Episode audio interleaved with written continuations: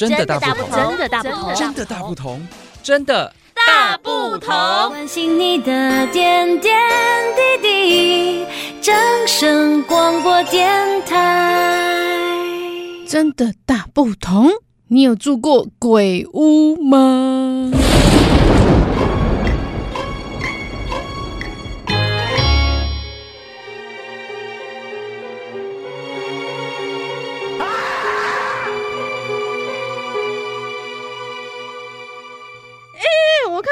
上有人在卖凶宅呢，啊！我看看，我看看，哎，真的哎，还真的有人留言呢。他写说，每天都有天然的冷气，而且不用害怕孤单，嗯、因为随时你都会觉得有人在看着你。哎，什么鬼呀、啊？他还自称吃了诚实豆沙包的房仲，这个人很老实哎，真的真的哎，你有买房子的经验吗？我有啊，我有啊。难道你也买到凶宅？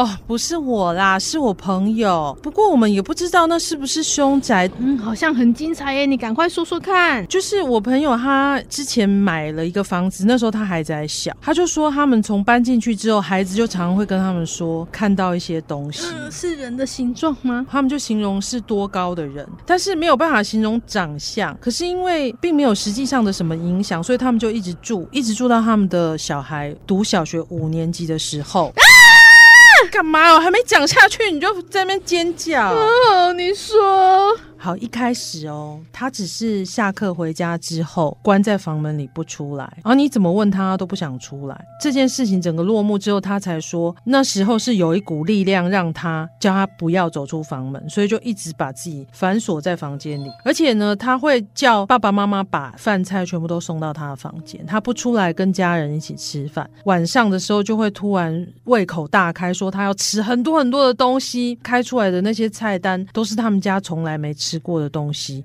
那因为以前网络不发达，小孩也没有三 C 产品啊，所以根本就觉得他不可能有机会去看到那些东西啊。譬如说像什么烤香蕉啊，就是不是他们生活里会吃到的东西。他们一般香蕉就是像水果这样，不会拿来做料理或烤成什么，所以觉得很奇怪。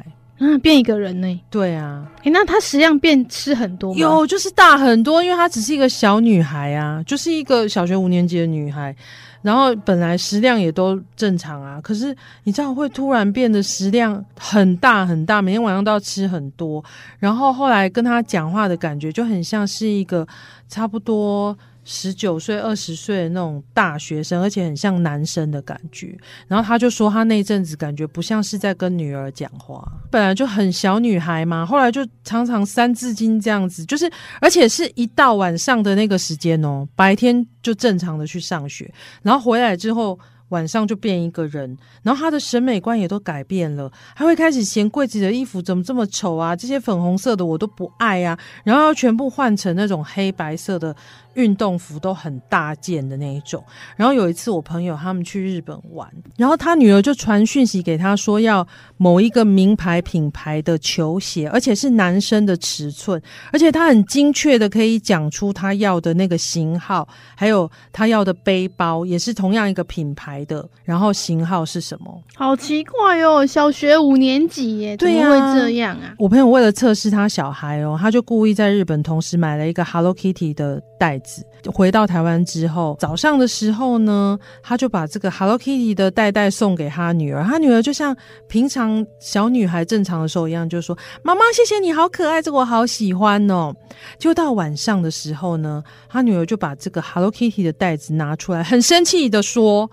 这什么鬼啊！这么恶心的东西，这什么 Hello Kitty 啊！我不是跟你说我要那个什么什么品牌的黑色的背包嘛？你怎么给我买这种恶心的东西？那早上跟晚上不同人哦。对，然后所以我朋友就把他原本买好的那个某品牌的那个运动的背包拿给他，然后他就说：“嗯，这还差不多。”然后呢，有时候就会常常跟家人起冲突，会乱摔东西，东西常常都坏光光，然后经常会跟父母有肢体冲突，甚至把他爸爸都弄受伤，完全是一个大男生才会有的力气啊！那后来怎么解决啊？搬家就很像逃难一样的搬走了。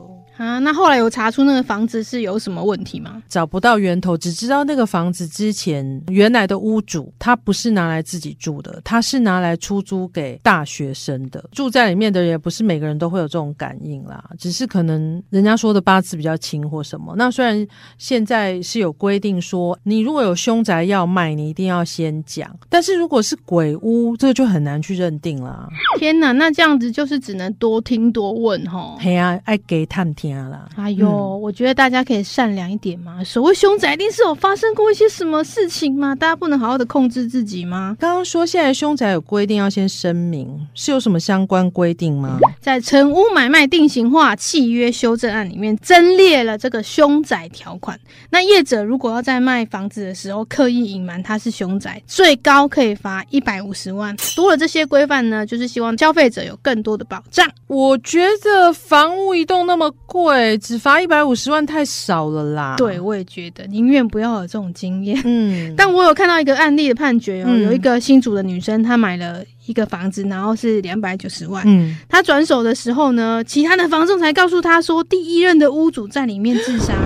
但是他已经住了五年了，可是他完全都不知道，怒告房仲求偿六百八十万，法官呢就判这个房仲赔偿两百九十万的屋款，就是他买了多少钱，他就要赔他多少钱。哎、哦，可以全数赔偿，这倒是还不错。嗯，那这很奇怪，表示他觉得这个房子价值原本是六百八十万。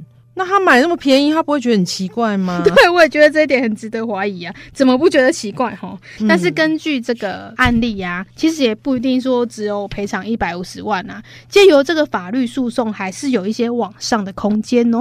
那这个条款是只有买房子吗？租房子呢？万一你租到？也是凶宅，有台北市有一个女生啊，她就租了一间套房，然后缴了两个月的房租，然后才发现说，哎、欸，怎么租到了凶宅呀、啊？所以她就愤而打官司求偿。那屋主跟房仲公司哈要返回全部的租金、服务费、管理费还有清洁费。可是法官在清查之后发现，哎、欸，这栋房子在新闻媒体上早就已经被报道过有这个轻生的案件。所谓的凶宅就是非自然死亡的事件有在这边发生过，像是。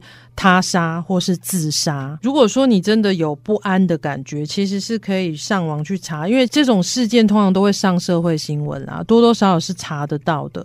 那希望之后买房子跟租房子，这个屋况呢，其实可以再透明一点，你可以直接就说啊、哦，在这边呢，你来这边住呢，你夏天都可以不用 开冷气，可以省电，而且不会孤单，而且只有你一个人，你也不会觉得孤单。那这样至少也是一个很明白的暗示。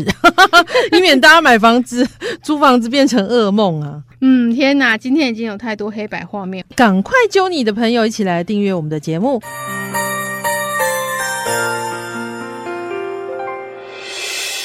伤心的时候有我陪伴你，欢笑的时候与你同行，关心你的点点滴滴。掌声广播电台。